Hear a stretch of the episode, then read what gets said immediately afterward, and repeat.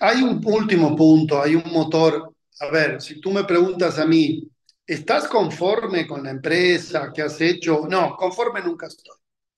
La conformidad es una palabra que, que para mí no existe. Ahora, si tú me preguntas, ¿eres infeliz? No, no, no, no, no, no, son cosas totalmente diferentes. Yo sí soy feliz, yo soy un agradecido, pero no estoy conforme. Eso hace que nunca baje los brazos.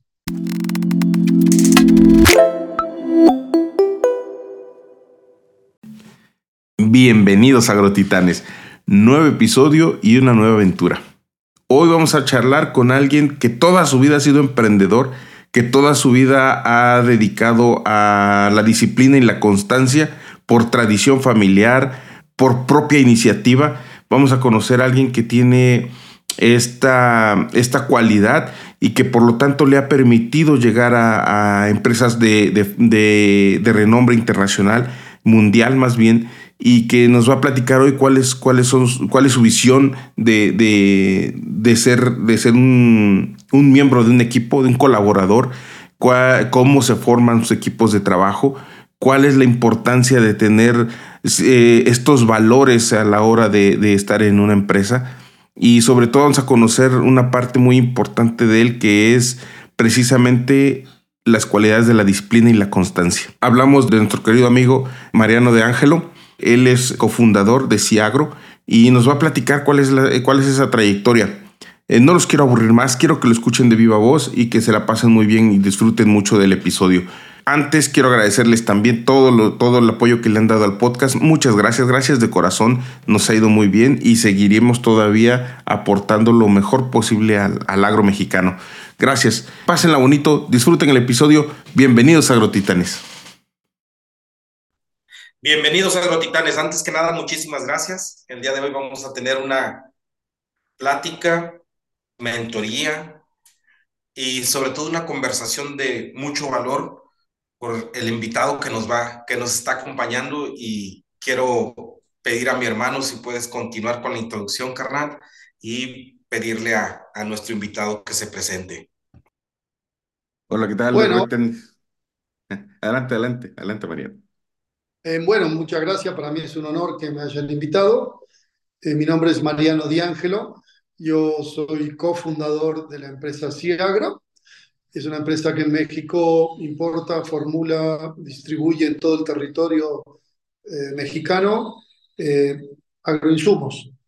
Básicamente, esta sería la, la, presentación breve que a la orden la definición de, de, lo que haces actualmente, Mariano. Sin embargo, hay, hay partes muy interesantes en tu perfil que nos gustaría conocer y por decir me gustaría, y te lo digo así, conocer cómo era el niño Mariano, porque créeme que profesionalmente veo un tamiz o una situación totalmente extrovertida y totalmente retadora, pero me gustaría preguntarte cómo era el niño Mariano.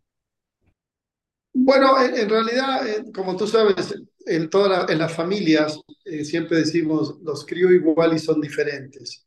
Hay cosas que son muy innatas de la persona, de la personalidad. Y bueno, yo de niño tenía un perfil, eh, yo sigo cuando me preguntan cuál es mi perfil, y yo diría el de un fenicio, los fenicios eran comerciantes. Entonces yo era una persona que ya tenía la tendencia a, tratar de comerciar, y a tratar de, digo, nunca dormí más de las 7 y 30 de la mañana, siempre molestaba a los que dormían y siempre estaba inquieto tratando de, de generar algo o si podía cortaba el pasto a alguien para que me pague y eso creo que es algo muy natural eh, y, y, por ahí un poco va mi perfil de niño, ¿no? Y este perfil, como dices tú, a lo mejor es, encajaba o no encajaba en la sociedad. Sí, yo tenía, tenía buenas relaciones y aparte tenía muchas iniciativas y mucha actividad, lo que hacía que jugaba un deporte. De hecho, yo fui basquetbolista. Este, llegué a ser eh, profesional, jugué en el Nacional B en Argentina. Cuando fui a la universidad, un club me contrató, pero después, bueno, la carrera de ingeniero agrónomo ya no me dejó. Entré en una compañía como DuPont y donde no me permitió más este, jugar al básquet, pero sí tenía muy buena relación y me relacionaba bastante fácil. Fíjate que eh, eh, es a veces curioso cuando, cuando alguien ya trae, porque lo observo en, eh, en personas, esto que voy a decir, lo observo en personas que, que suelen ser muy dinámicas, emprendedoras y que llegan a tener éxitos mucho más cortos que, que otras personas, ¿no? Que, que van con más, más calma o con más tiento. Pero suele ser que, que son más activos, ¿no? Tú observabas, dices, me salía a trabajar o, buscaba cómo ganarme un dinero extra, ¿no? Y tenía yo esa, esa chispa de comercial, de, de comerciar.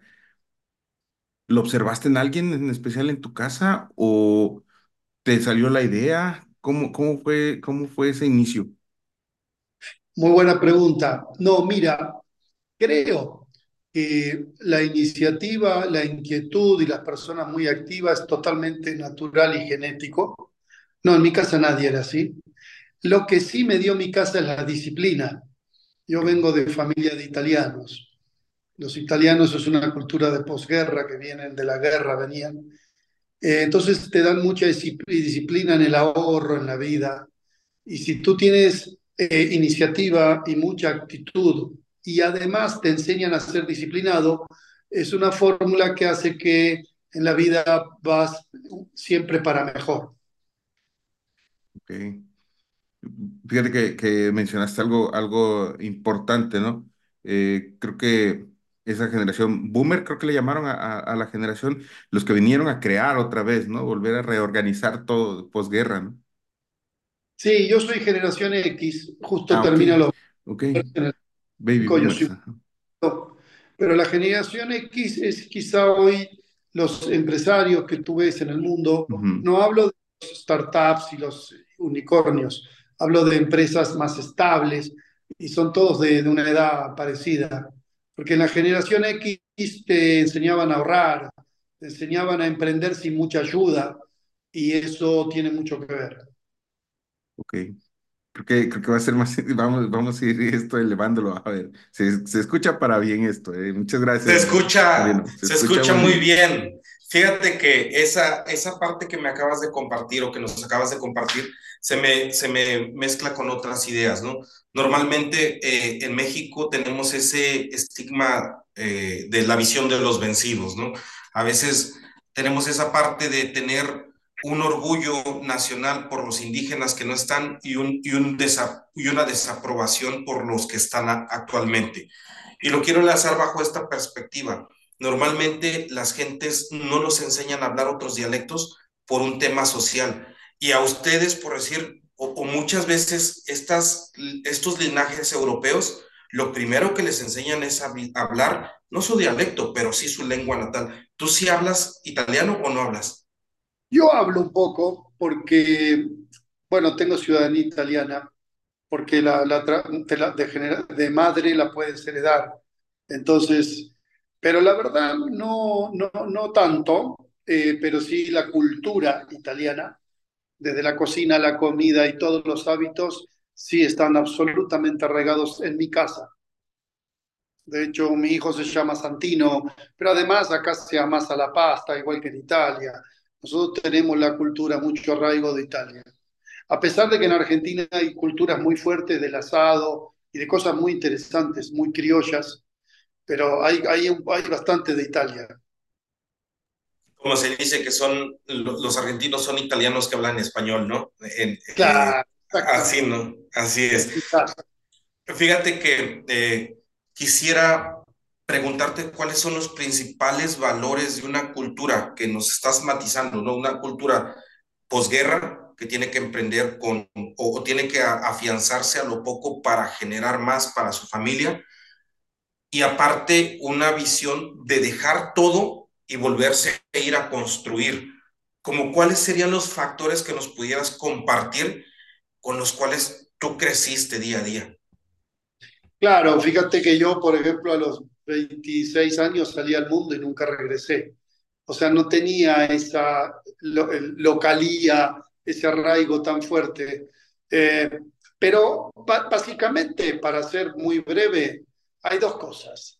Nosotros, la cultura del ahorro, nosotros no tenemos nada de la influencia americana sobre el consumo. O sea, en mi cultura nada se tira. En mi cultura, no importa tu posición económica, un plato de comida te lo comes todo. Punto uno. Y punto dos, el tema del esfuerzo. Eh, nada, nada, nada es fácil. Entonces, ese dos tipos de cosas hace que uno desde el inicio empieza como a ahorrar eh, y no desperdicia nada. Entonces, de a poquito va sumando y, y bueno, tienes un orden en la vida ya por tu cultura per se. ¿Cómo lo estás compartiendo con tus hijos? Ah, no, es igual. No solo en mis hijos, en mi empresa, desde llegar a la hora exacta, a, a apagar la luz cuando se van y a no desperdiciar nada. Eso es cultural absoluto. Y la gente sí se adapta a eso. La gente, si tú lo sabes remarcar, la gente se adapta, es una forma de trabajo. Nosotros no toleramos la impuntualidad, no toleramos el desperdicio, no sé si la palabra está bien usada, en absoluto, no, en absoluto. Entonces eso te hace más eficiente y te hace valorar todo, al final no, nada, es, nada es fácil y esa cultura es muy, muy fuerte. Y, encontrando, encontrando en, en esa se me, se me, me, nace una pregunta en la que dices, en la empresa no nos gusta desperdiciar y no nos gusta este, eh, llegar impuntuales. ¿Encontraste un rechazo o solito se hace un filtro de personas que sí quieren estar ahí? No, mira, la verdad, eh, la mayoría de las personas, cuando tú marcas un poco de liderazgo, no es que lo impones con un palo las personas les gusta trabajar bien. Solamente las personas que vienen ya con una formación hasta desviada, que no se adaptarían a ningún trabajo serio, se van, pero son los menos. Hay personas que no tuvieron suerte de estar en un hogar que les den alguna estabilidad. Hay personas que, bueno, que por eso viven a los tropiezos, porque todo lo hacen mal. O sea, cuando tú en tu casa tienes todo roto y tirado, en tu trabajo vas a ser igual. La vida, las personas son una sola. Entonces es muy, muy notable las personas que están abiertas a aprender y que dicen, oh, está bien, así se trabaja mejor. Eh, la mayoría se adapta y le gusta, ¿eh? Y al final reconoce, usted me enseñó a trabajar mejor, diferente. Qué padre escucharlo, qué padre escuchar que, que haya esa perspectiva de, de decir, todos tenemos esa aspiración de, mejorar nuestras vidas. A lo mejor, como dices, no tuvimos la oportunidad o la posibilidad de encontrar a alguien que nos guiara antes, ¿no? Y, ahora eh, en, en Ciagro lo están encontrando, pues que a todo dar. Muchas gracias por eso. No, usted, gusto. Mariano, otra de las cosas que es bien, bien, bien padre lo que, lo, lo que nos puedes compartir es de que tú has crecido de la mano de la tecnología digital pero también de la tecnología agrícola. Y eso es un mix muy, muy interesante y me gustaría como entender cómo tienes que formarte o cómo tienes que estar eh, en, en, la, en, la, en la mentalidad para no quedarte. ¿Cómo, cómo lo formaste? ¿Cómo, ¿Cómo pudiste tener eso? Y, y si nos puedes compartir un poco de la historia que has podido ver, sentir hacer y ahora realizar, ¿no? Bueno, mira, eh, voy a ser muy concreto en esto. Primero yo tuve la suerte de, mi primer trabajo fue una multinacional como DuPont. Mi segundo trabajo fue una multinacional como Monsanto. Yo aprendí el mundo corporativo. A pesar de que a mí era, me gustaba el campo, las vacas, era muy agrónomo, en el mundo corporativo te van formando para un mundo corporativo. Ahora, yo no perdí la esencia de que me gustaba el campo y el agro, pero aprendí del mundo corporativo. Cuando tú después de haber estado en esas compañías, que son un ejemplo para trabajar y darte forma, fundas una empresa y a su vez tienes un perfil comercial, tú como persona eres comerciante. En general, tú llegas a un punto donde las compañías se rigen por protocolos y tú quieres hacer algo más. Pero toda esa formación de orden, de, procesos, te lo dieron las compañías multinacionales. Entonces arrancas con una ventaja y aprendiste que uno no tiene que saber todo. Eso es imposible, ninguna persona exitosa quiere hacer todo. Lo que tienes que aprender es en lo que eres tú mejor y tu experiencia en el, en el modelo de negocio. Entonces yo lo que hago es elegir personas ¿sí? adecuadas, en general son millennials, para que hagan mucho de parte digital, que hagan mucho de procesos ya más digitales y no tradicionales como yo los aprendí. Lo que tú sí aprendes es a entender que todas las personas tienen una forma y un formato mental y una preparación que te pueden aportar. Inclusive, llega un momento que tú cuando tu empresa crece, el IPADE, yo voy porque entendí que no veía todas las áreas o no tenía la posibilidad de la visión del empresario. Era emprendedor, pero todavía no era empresario. Y a lo mejor tampoco lo soy. Pero sí, como soy una persona con inquietud, no dije, bueno, yo no sé cómo se hace, pero tampoco no hago nada. Voy a ir al IPADE. Y ahí te relacionas con mucha gente. Yo acabo de terminar el AD2 con gente muy superior a ti, con gente que tiene mil empleados, con empresas medianas, ideas. Y la verdad, creo que la vida es eso. Primero, entender que tú no puedes saber todo. Tienes que tomar gente que te dé esa actualización y que tenga otro punto de vista. Tú lo que tienes es la experiencia y conoces el negocio. Y tienes a lo mejor la habilidad comercial, si quieres pero hay muchas cosas que tú no estás capacitado. Lo que tienes que estar capacitado es para que los talentos los pongas en el lugar adecuado. Entonces comienza a funcionar la empresa como empresa. Y ahí es donde puedes decir que eres un poco más empresario que solo emprendedor. Ese sería un poco la, el resumen de, cómo vas haciendo o, o, cómo yo lo he hecho. Perfecto. Acabas de darnos una, unas unas claves muy, o una, una arquitectura de cómo hacerlo. Me gustaría puntualizar dos, dos o tres puntos, mi estimado Mariano. Por decir, hablas de que empezaste en una multinacional. ¿Cómo fue el hecho de que un recién egresado tuviera la oportunidad de trabajar en una, multinacional? ¿Qué te vieron? Ah, bueno, mira, en Argentina nadie habla inglés. Eh, ustedes en México la mayoría habla inglés porque o algún pariente o alguien fueron, vinieron, están cerca. Como yo era, eh, tenía mucha iniciativa, a los nueve años, nueve años, le dije a mi padre, yo quiero estudiar inglés, y me dijo, yo te apoyo. Igual me preguntó para qué.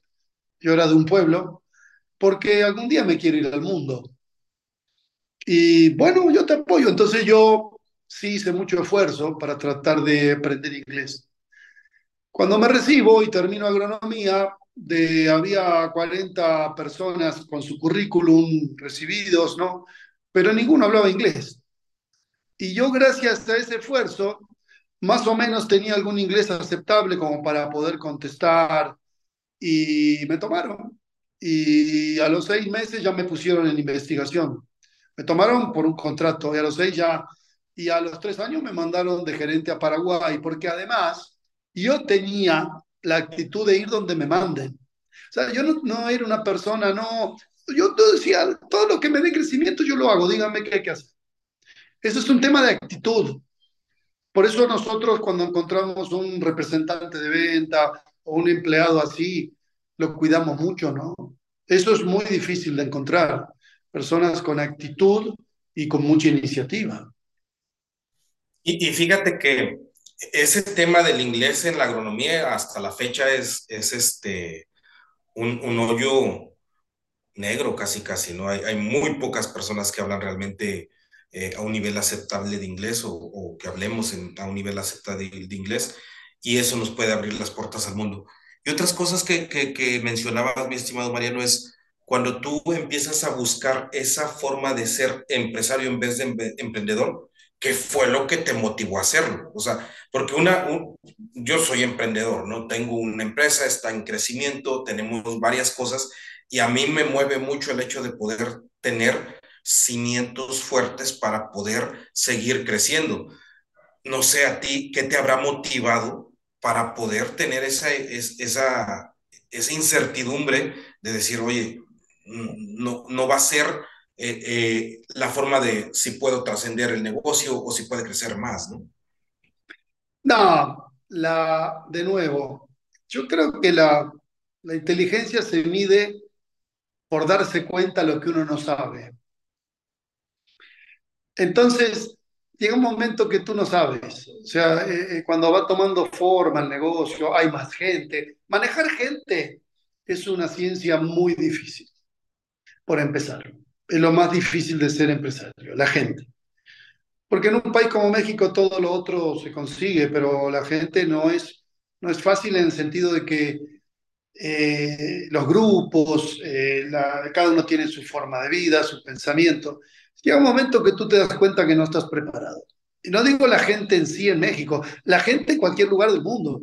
Hay áreas diferentes, habilidades diferentes. Y cuando tú no estás educado para ser, eh, para, o no naciste empresario y de joven te formaron en un ambiente de empresarios, tienes que salir a darte cuenta que tienes que ir a escuchar a empresarios para que, que, que te den herramientas, cómo manejar gente, áreas, posiciones, perfiles, y solito te das cuenta que ya no puedes avanzar, que cometes errores. Entonces, digo, puedes decir, bueno, hasta acá llegué, o decir que algo tengo que hacer.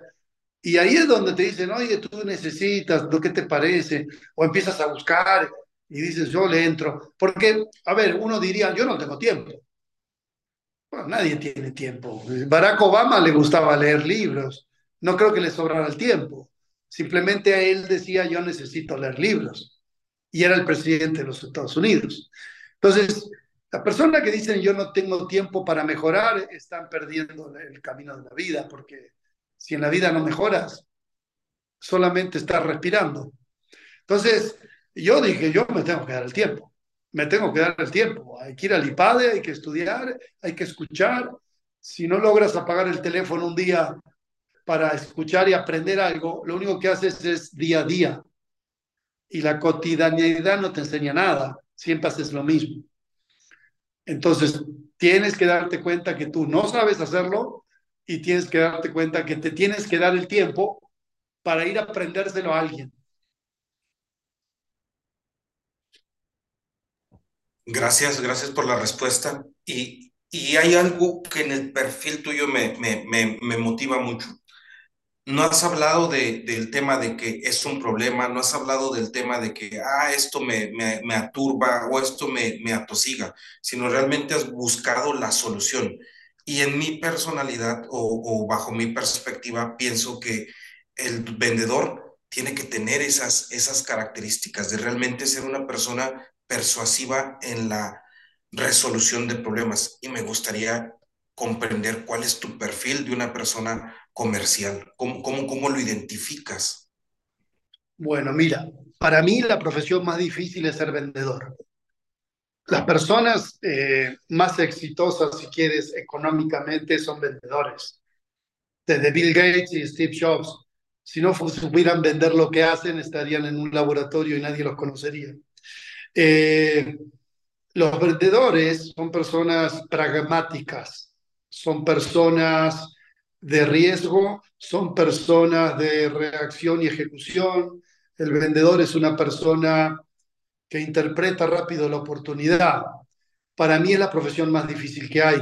Por eso, en cualquier trabajo, en cualquier compañía, el de ventas gana mucho más que un administrativo, que un operativo, porque un trabajo operativo lo puede hacer todo el mundo, vender no. El vendedor es una persona con un 50% genético. Cuando las personas no tienen perfil para vender, em, es prácticamente imposible transformarlos en buenos vendedores. Puede ser un vendedor administrativo, depende del modelo de negocio. Pero si tú requieres que la persona realmente sea vendedora convincente, creo que es un tema genético en gran medida. Y una de las características de los comerciantes como tal, fenicios o de, los caldeos, de toda esa parte de, de, donde supuestamente se ha movido la riqueza en el mundo, ¿no? Habla de que es primero Dios y después el comercio. ¿Así lo ves tú también, Mariano? Yo, a ver, yo soy una persona que agradezco. Ese es otro punto. Soy un agradecido. Soy agradecido. Cuando tú logras agradecer, puedes llamarlo a Dios. Eh, creo que diste el paso. Eh, entonces, la respuesta es sí, porque al final yo soy un agradecido. Cuando, a ver, las personas se transforman y pueden tener estabilidad mental cuando son agradecidos. O sea, uno puede ver a otro que tiene más o tiene menos. Siempre tienes que estar agradecido por lo que te dan. Este, tienes que estar conforme contigo mismo y agradecer. Entonces, desde el punto de vista que eres agradecido, sí, a alguien le estás dando gracias.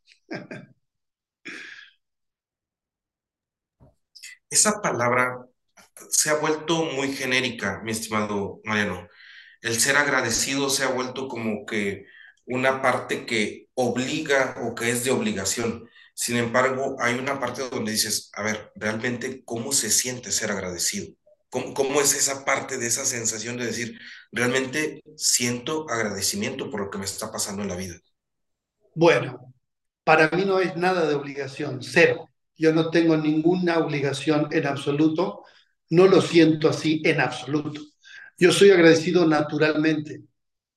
O sea, por ejemplo, como yo empecé con nada, todo se me hizo cuesta arriba, pero a mí jalar de la carreta nunca fue un problema. Para algunas personas es una tragedia.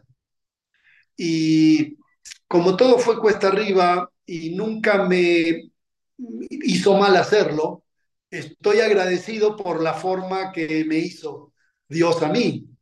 O sea, disfrutar trabajar, yo disfruto trabajar.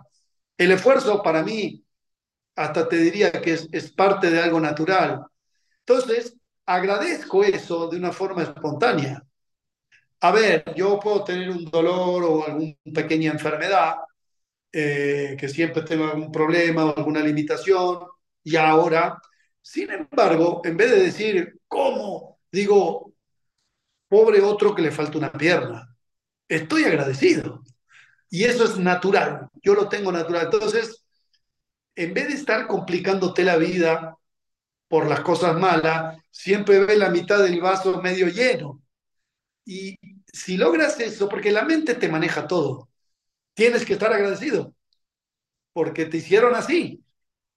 Y si un día te va mal, no pasa nada, al otro día te levantas de nuevo, no pasa nada. En alguna ocasión me tocó escuchar que alguien decía, ¿por qué no agradecer por donde no estoy? En donde no estoy, cara. Dice, porque pues gracias a lo que, a la creencia que tengas, pues no estás en la cárcel, no estás en la cama, no estás, no estás este, pasando hambre o ves que alguien de tu familia está pasando hambre, ¿no? Gracias que no estás ahí. Y, y pues sí, debería ser inherente ya nuestra, el agradecimiento debería ser, y creo que se demuestra también con, con ese tipo de actitudes de, pues enseñar a los demás a trabajar mejor, eh, superarse, este tener esa superación eh, personal de cada persona, eso, eso pues debe ser también para, para demostrarle al universo que pues uno está siendo agradecido con la vida, ¿no? También, de apoyar, de aportar. Sí, porque para mí agradecer no es un protocolo, de hecho yo no soy protocolo, en absoluto. El protocolo de agradecer es más que nada una formalidad. No, no, yo estoy agradecido naturalmente. Ok, muchas gracias, está chido eso. Gracias, Mariano. La verdad es que para mí era muy, muy, muy importante que, me, que nos compartieras eso. Tuve la oportunidad de conocerte cuando estabas empezando Ciagro.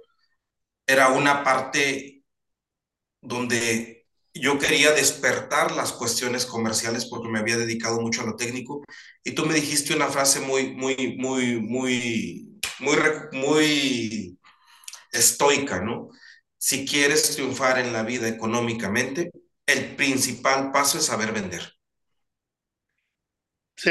No hay otro. No hay otro. Hay, hay un último punto, hay un motor. A ver, si tú me preguntas a mí, ¿estás conforme con la empresa que has hecho? No, conforme nunca estoy. La conformidad es una palabra que, que para mí no existe. Ahora, si tú me preguntas, ¿eres infeliz?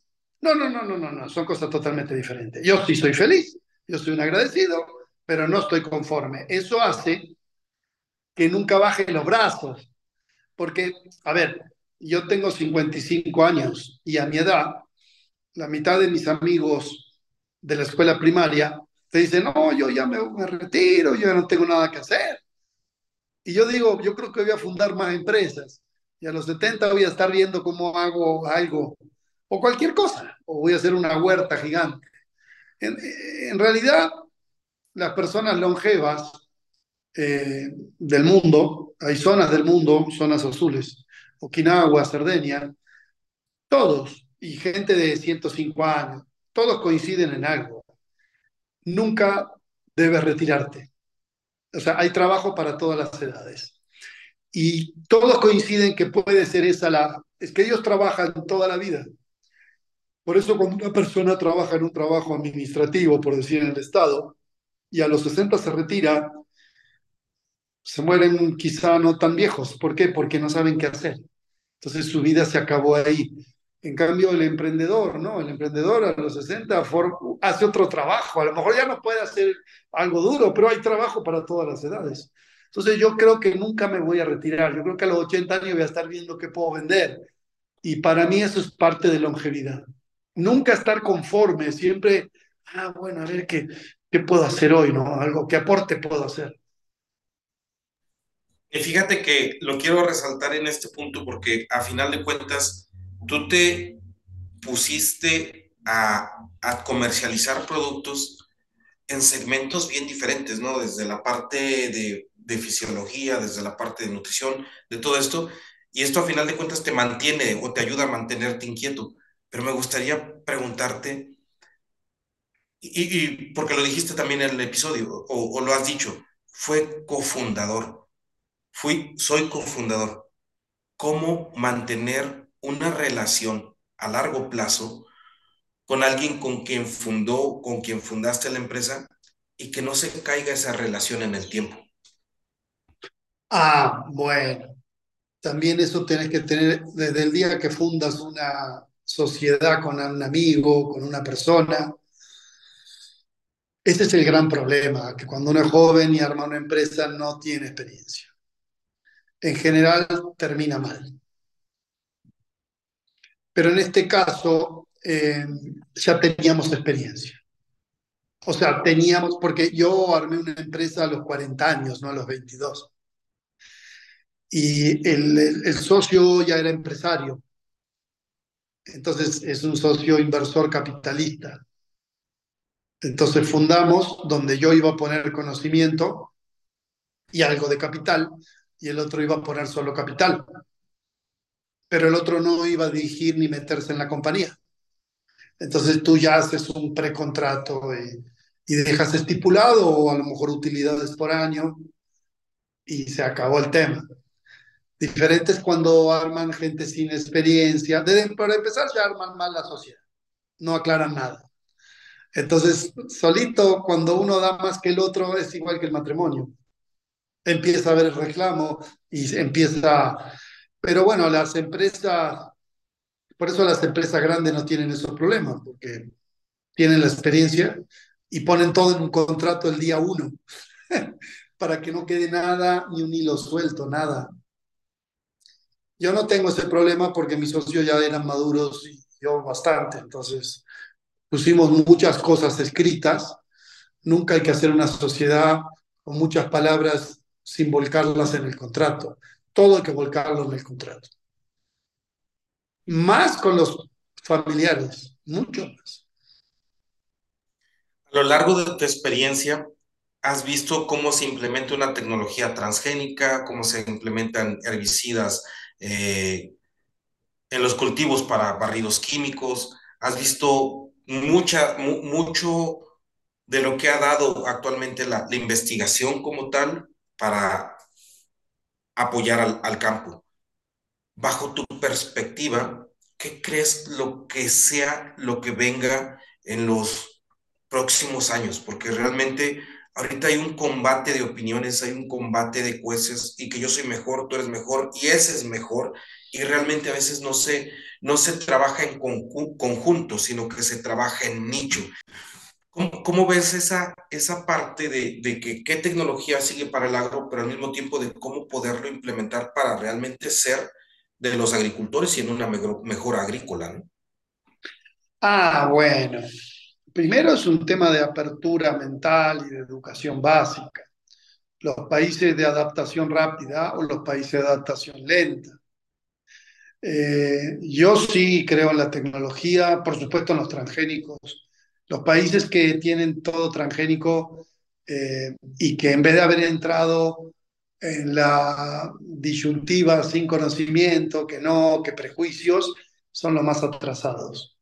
Eh, no porque yo trabajé con transgénico, porque yo ya no trabajo con eso. soy neutral, no tengo nada que ver. Pero sí, es una tecnología impresionante que debe estar regulada, pero es impresionante las ventajas. Sencillamente porque la población mundial, si bien se va a estabilizar, eh, bueno, todos saben que en el año 1900 había mil millones y hoy hay 7.800 y va a haber 10.000. Entonces, la tierra agrícola no, no es así. Las tierras cultivables son fijas. Entonces, de la medida que tú puedes tener cultivos con resistencia a sequía por haber puesto un gen, eso es fantástico porque vas a poder sembrar en tierras que hoy no podrías hacer un maíz y vas a poder. El punto es que, que los intereses y, y, los países que la política está muy metida en la tecnología atrasan todo.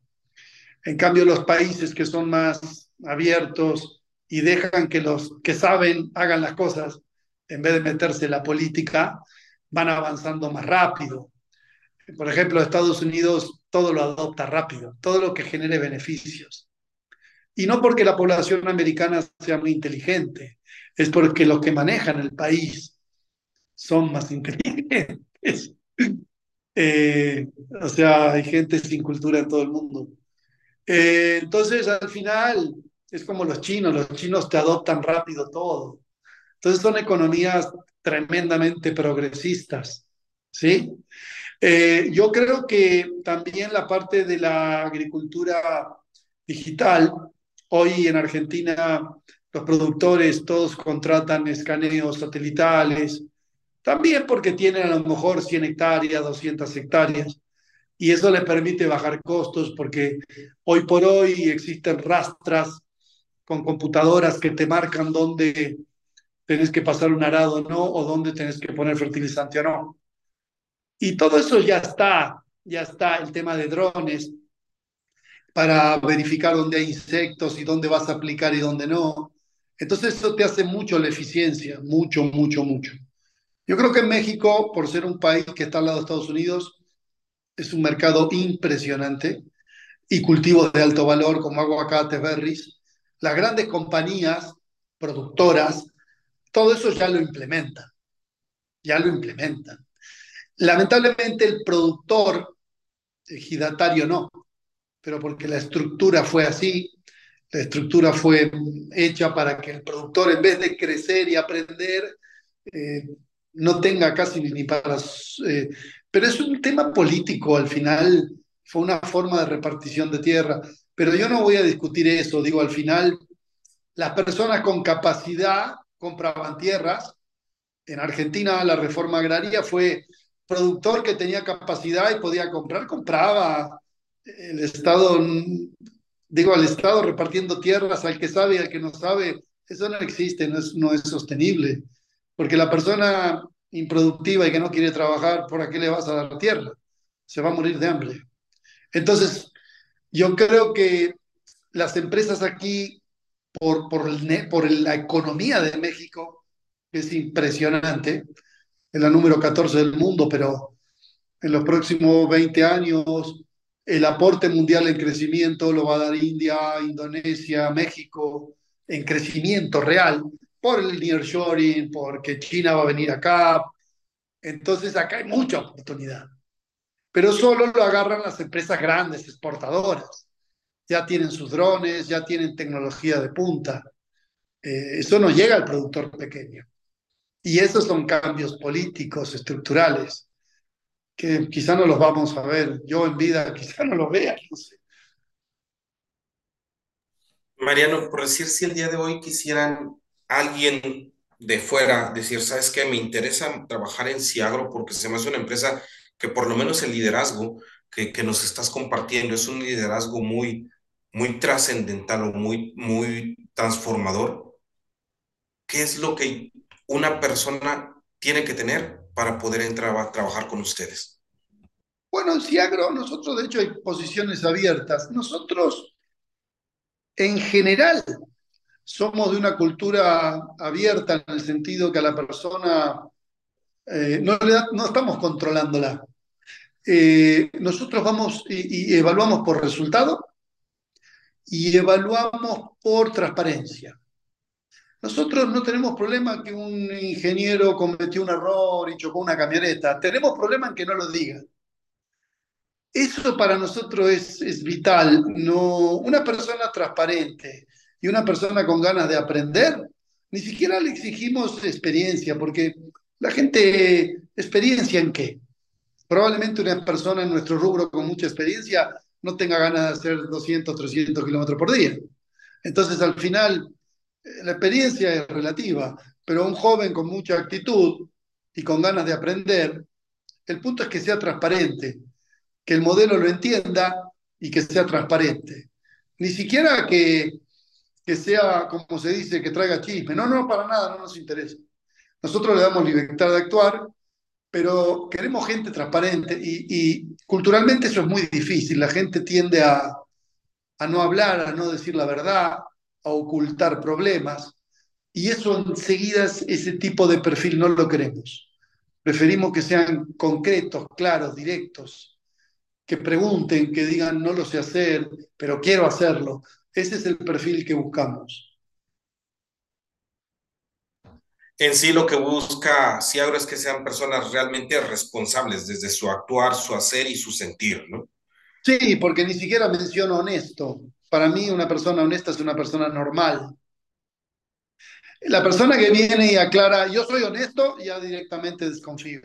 ¿Para qué dirías eso? Yo, yo no tengo por qué dudar que seas honesto. Para mí, yo nunca conocí personas deshonestas, entonces no es mi ambiente. Entonces yo de por sí creo que la persona es honesta.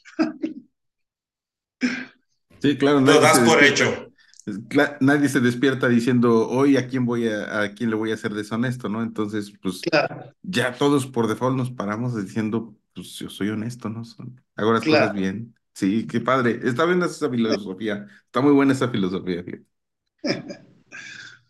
Checo, ¿quisieras abonar en algo para Mariano o en el episodio? La verdad es que ahora yo te gané el micrófono y, y ya me no, fui así, como Gordon sí. en tobogán aquí con el buen Mariano. Sí, pues es que pues, no. el, el, aporte está, está genial, está genial. O sea, para, para, los agrotitanes que nos están escuchando, eh, recuerden, va a estar en, el, en, los comentarios del episodio, van a estar los contactos para que observen un poco el trabajo de, de, de Mariano. Y este, y pues no sé, híjole, lo, lo, interesante es todo esto de cómo manejar una, una empresa. Por eso, por eso sé que tú te vas a estar más contento en estar preguntando, carnal. Sí, claro, ustedes, a mí me gustaría que si quieren hacer preguntas puntuales, porque yo hablé de cosas conceptuales, puntuales, eh, con gusto, ¿hay algo que quizás sienten que no, no tocamos? Pregunten directo, preguntas concretas que yo pueda aportar directo. Fíjate que a mí siempre me ha causado duda saber cuánto es el, el, el porcentaje de mercado de lo que son la, los bioestimulantes porque realmente es, es todo un mundo ligado a la protección de cultivos y ligado a la, a la, a la fertilización. Sin embargo, en el caso de bioestimulantes lo, lo desconozco. Ah, mira, eh, aproximadamente el año pasado el mercado de agroinsumos total fue de 1.400 millones de dólares. Quiere decir que eso, estamos hablando de un número eh, que en pesos mexicanos, ¿sí? Son 17 mil, 24 mil millones, 240 mil millones de pesos mexicanos. No, el mercado de, botánicos, bioestimulantes y a lo mejor de nutrición foliar es un mercado de ciento, perdón, eh, 140, de menos de 100 millones de dólares. No sé si con eso te respondí. De todos modos, si bien yo empujé la parte de nutrición y bioestimulantes, y mi experiencia es más en agroquímicos, ¿eh? O sea, nosotros tratamos de no vender más del 20, de no vender menos del 30% de bioestimulantes, porque es un mercado diferenciado, pero el 70% es agroinsumos y mucho fitosanitario. Pero sí conozco mucho ese negocio, porque conozco desde la molécula todo el caminito hasta, hasta llegar al distribuidor local. Fíjate que otro de los temas que se me hace bien, bien interesante con, con, contactar contigo o, corroborar, o si nos puedes dar un número, es realmente si las mezcla de lo que es toda la, la, la industria post-patente, sí le va a ganar a la, a, la, a la, industria de las patentes. Hablar de empresas grandes como las que conocemos, ¿no? Bayer, Monsanto, Singenta, todas estas. Porque creo sí. que sí, sí le va a ganar. Sí, te, tengo la respuesta. Sí, sí, sí. Bueno, mira, eh, eh, sí le va ganando, sí le va ganando. Hoy hay empresas chinas muy posicionadas, con pospatentes, que además le producen casi todo a las empresas con patentes. Porque las compañías, eh, a ver, con excepción de productos patentados, el margen es 5.000%, las compañías de patentes también tienen producto que ya venció la patente. Entonces, para ser competitivas tienen que hacerlo en plantas en China, solo que ellos te supervisan el control de calidad. Entonces hay compañías, eh, casi todo lo que es agroinsumo se produce en China o en India. China le está ganando la pulseada, inclusive en insecticidas. Insecticidas siempre fue la India, pero hoy es más competitivo China. Entonces, el origen de las moléculas es China. Porque desde el, año, desde el año 2000 que yo trabajaba en compañías como DuPont, que sacabas nuevas moléculas, nuevas moléculas y las patentabas, eh, cuando viene el tema de la biotecnología, Monsanto cambia el escenario y dejan de sacar nuevas moléculas. O sea, la última nueva molécula fue el coragen, estamos hablando de 17 años. Lo que hacen son mezclas, combinaciones. Entonces la industria de agroquímicos dejó de sacar nuevas, de hecho no hay en los últimos 15 años prácticamente nada. Hay pequeñas variantes. Entonces el mercado de post-patent sí le va ganando, este, y ya es una participación muy grande y es mucho mayor que el mercado de patentado, ¿eh? El mercado global, estoy hablando. En el mercado global y mexicano también, yo creo que en eso fue muy Entonces, rápido su aceptación, ¿no? En todo el mundo, en todo el mundo. Bueno, eso tiene 40 años. Lo que se llaman genéricos. Que sea genérico no quiere decir que sea peor, ¿eh? Uh -huh. O sea, es quien lo produce. Hay compañías buenas y compañías malas. Como en todo. Otro, otro tema quisiera puntual, por decir, platicar contigo, era de las tendencias de, de, mercado nos marcan que va a haber mucho mayor intensidad y severidad de las plagas. Y la verdad es que ahí mi pregunta es si los biológicos, si los botánicos van a poder llegar a tener esa apertura y ese control, o si realmente también la nanotecnología va a empezar a tener ese apertura de mercado a una gran necesidad de resolver problemas. Ah, mira.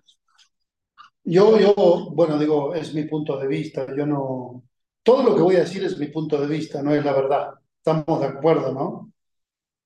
Puede haber diferente interpretación. Totalmente, totalmente, Mariano. No, mira, los mercados de biológicos o de orgánicos o de botánicos se existen por una demanda. La demanda son los países con alto PBI per cápita, Suiza. O sea, son ingresos tan alto per cápita que ellos dicen, bueno, yo quiero que todo sea orgánico, quiero, entonces, porque lo puedo pagar. Pero alimentar el mundo no va por ahí. Como te digo, la población mundial crece y la Tierra no. Eh, si tú quisieras alimentar al mundo con productos biológicos, eh, la humanidad hubiera desaparecido porque estaríamos todos muertos de hambre.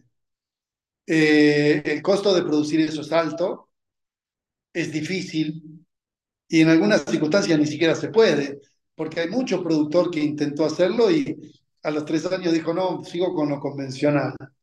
Yo no estoy diciendo que eso sea malo ni bueno, no, no, no, no, no yo no dije eso. Yo creo que los mercados de, de orgánicos van a ser, o biológicos o, o no, no fitosanitarios van a seguir creciendo en la medida que el mundo siga teniendo concentración de riqueza. Países que pueden sostener, yo solo como orgánicos, pero sí porque tienen mucho dinero. El, el, el, mundo en general no es eso. Entonces es mucho más efectivo, si quieres, ¿sí? poder producir con un sistema convencional. ¿Está? Ahora, la parte de... Y el otro factor es, qué sé yo, como el feminismo, como el veganismo. Hay olas en el mundo que son ideologías. En general la gente joven rápido sigue eso. Eh, en lo orgánico también hay muchos que lo dicen porque quiero pertenecer a ese grupo. Eh, pero entendiéndolo del lado de la producción, eh, prácticamente no es sostenible porque el mundo requiere más alimento y eso es como alimento especializado, que no tiene nada que ver con más. Perfecto, Mariano. La verdad es que me quedo muy, muy satisfecho con lo que nos has compartido. Me viene la parte, digámosle, filosófica de, del programa. Sin embargo, no quiero dejar pasar lo admirable que ha sido tu trabajo y lo admirable que has podido eh, compartirnos con, en el episodio. Me gustaría preguntarte si el día de hoy empezaran tu biografía, ¿con qué frase empezaría?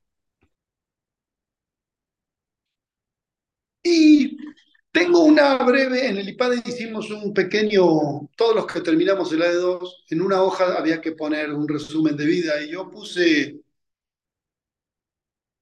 a los nueve años le dije a mi padre, papá, yo quiero estudiar inglés en un pueblo, ¿eh? No estando, no, no, no, en un pueblito. Y me dijo, ¿para qué? Porque quisiera conocer el mundo. Y todo, digo, tengo la suerte de conocer el mundo, pero porque lo busqué, porque anduve, porque la peleé, porque arriesgué, porque nunca dije, es más cómodo quedarme aquí. Entonces yo creo que de eso no te lo enseña nadie. Mis hermanos no lo pensaban. Son inquietudes. Y yo creo que mi biografía empieza por ahí. Yo quiero ir a conocer. A mí me gusta conocer. Yo soy viajero, no soy turista. Ando por el mundo, pero como viajero. Porque a mí me gusta conocer. Es decir, como ejemplo, si voy a Francia, no voy, no voy solo a París. Yo ando puebleando, comiendo y viendo qué franceses. Y eso es conocer, es una gran diferencia con hacer turismo. Y a mí siempre me gustó conocer. Y leo... Muchas, muchas gracias. Digo, Dime qué lees, porque también es bien interesante saber qué es lo, de qué te nutres en la literatura, ¿no?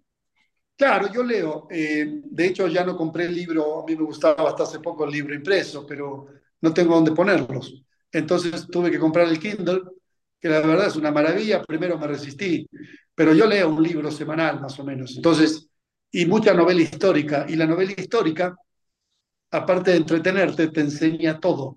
Porque cuando tú lees novela histórica, entiendes el origen de todo. Porque al final es historia. Digo, yo te puedo hablar del Imperio Romano desde, desde el 200 a.C. hasta la caída en el 330. Y te puedo hablar emperador por emperador. Y tú dices, ¿para qué sirve eso? Muchísimo. Entiendes todo lo que sucede hoy.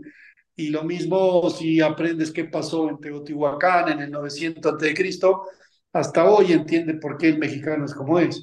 Entonces, cuando tú entiendes el origen de las cosas, tienes otra perspectiva en todo, porque eh, comprendes el por qué algo es como es.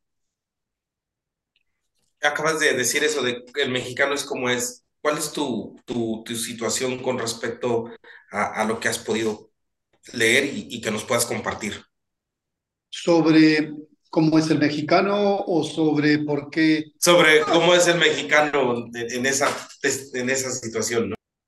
Son culturas folclóricas, son culturas que disfrutan, que festejan, por eso está muy arraigada la religión. Son culturas muy folclóricas, ancestrales, son culturas que están entre los países más felices del mundo porque no son tan preocupados disfrutan más el día a día, disfrutan, eh, cada día tiene un nombre, cada día tiene un festejo, eh, en las iglesias tiran pirotecnia, y eso es algo muy particular, entonces, porque hay mucho que festejar, y tienen una ventaja que el clima de los trópicos hace que uno pueda vivir sin grandes problemas. Eh, a ver, sobre todo donde yo vivo, Guadalajara, parece que estuviera acondicionado. Yo nunca vi algo así en mi vida. Es perfecto. Todo el año hace 28 y todo el año duermes con 12. Entonces, eso no existe. Entonces, es, tan, porque el clima es un factor también de depresión. Entonces, cuando yo voy a Argentina, si voy en invierno y tienes ocho días de lluvia y gris, te sientes mal. Y yo decía, ¿pero por qué si estoy con mi familia? Porque estás deprimido. Acá tienes luminosidad 366 días al año. Entonces, todos los días te levantas y hay sol. Entonces, eso hace que haya una energía positiva ya de por sí. Muchas gracias. Gracias. Por Muchas gracias. Es la verdad. Está, está, chido. Muchas gracias por eso. Gracias. La, la, verdad, Mariano, eres un verdadero agrotitán. Era un, un algo que, que, quería tomar contigo de palabra de decir que eres un verdadero agrotitán. Gracias por el episodio que nos has dado. Y para cerrar el programa, me gustaría preguntarte, aunque no los has dicho reiteradamente en el, en el episodio, y me gustaría cerrar con esta, con esta pregunta de cuáles, son, cuáles serían tus herramientas básicas para poder llegar al éxito o la realidad que actualmente te, tiene Mariano. Bueno, yo, yo, yo creo que, que, no he llegado al éxito. Yo, yo ya siento que soy un empresario mediano, inclusive pequeño. Eh, pero si eso me hace sentir mal, no, soy un agradecido. Ese es el primer punto. Eh, para mí, el éxito es estar eh, contento con lo que eres. El éxito es no entender la envidia. Eh, por lo tanto, si tú tienes esas características de ser una persona, de estar y pensar cómo yo mejoro y jamás compararte con otro, eh, es una conducta tremendamente positiva. Mucho más que el coeficiente intelectual. Eh, entonces, yo jamás me comparé. Sí he llegado a admirar a alguien. Entonces lo que hago es a ver qué hace esta persona, ¿no? para ver qué le puedo aprender. Pero nunca me comparo, porque hay gente mucho más inteligente, hay gente mucho menos inteligente. Por lo tanto, compararte no tiene sentido. Cuando tú eh, estás agradecido con lo que eres, si Dios te dio algunas condiciones y te dio una familia, que te dio algo de disciplina y Dios te dio algunas condiciones de poder ser un poco más, ¿cómo te diría? Inquieto, creo que con eso eh, el mundo te hay oportunidades por todos lados, porque la actitud positiva es la que hace que veas oportunidades. La persona derrotista, tú le puedes poner cualquier posibilidad delante de la nariz, no la ve, no la ve, ve, ve algo, una nube negra. Eh, entonces yo creo que, y para terminar, más que nada disciplina. Cuando digo disciplina, no es que te hagas monje. Cuando digo disciplina, es que tengas claro eh, que lo que estás haciendo requiere algún esfuerzo. Porque si lo que ganaste hoy vas y gastas más de lo que ganaste hoy, por supuesto que estás yendo para atrás toda la vida.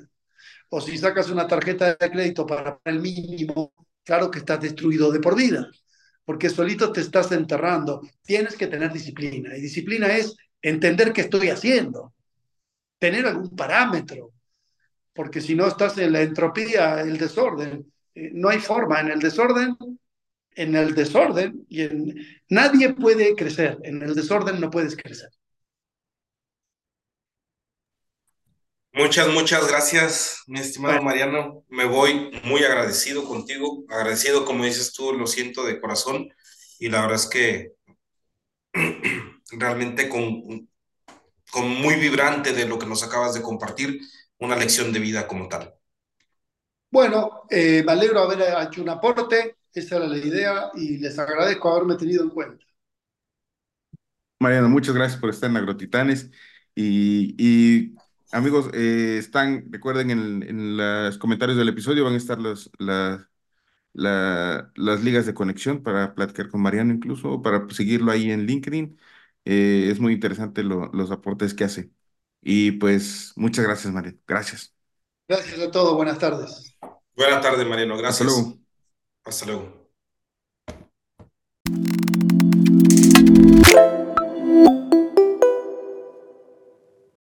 Gracias por quedarte hasta el final del episodio. Recuerda que en la descripción del episodio vas a encontrar las ligas de conexión con Mariano de Ángelo. Espero que hayas disfrutado tanto como nosotros el episodio. Nos gustó mucho platicar con Mariano, sobre todo saber toda la trayectoria que tiene y toda la experiencia que nos pudo compartir. Por lo pronto agradecerte el, apoyo. No te olvides de compartir, de darle like. Está en nuestras redes sociales. Puedes escribirnos. Recuerda, el correo electrónico puede ser sg.agrotitanes.mx. Yo voy a estar al pendiente también de tus comentarios. Gracias por lo pronto. Pásala bonito. Hasta luego.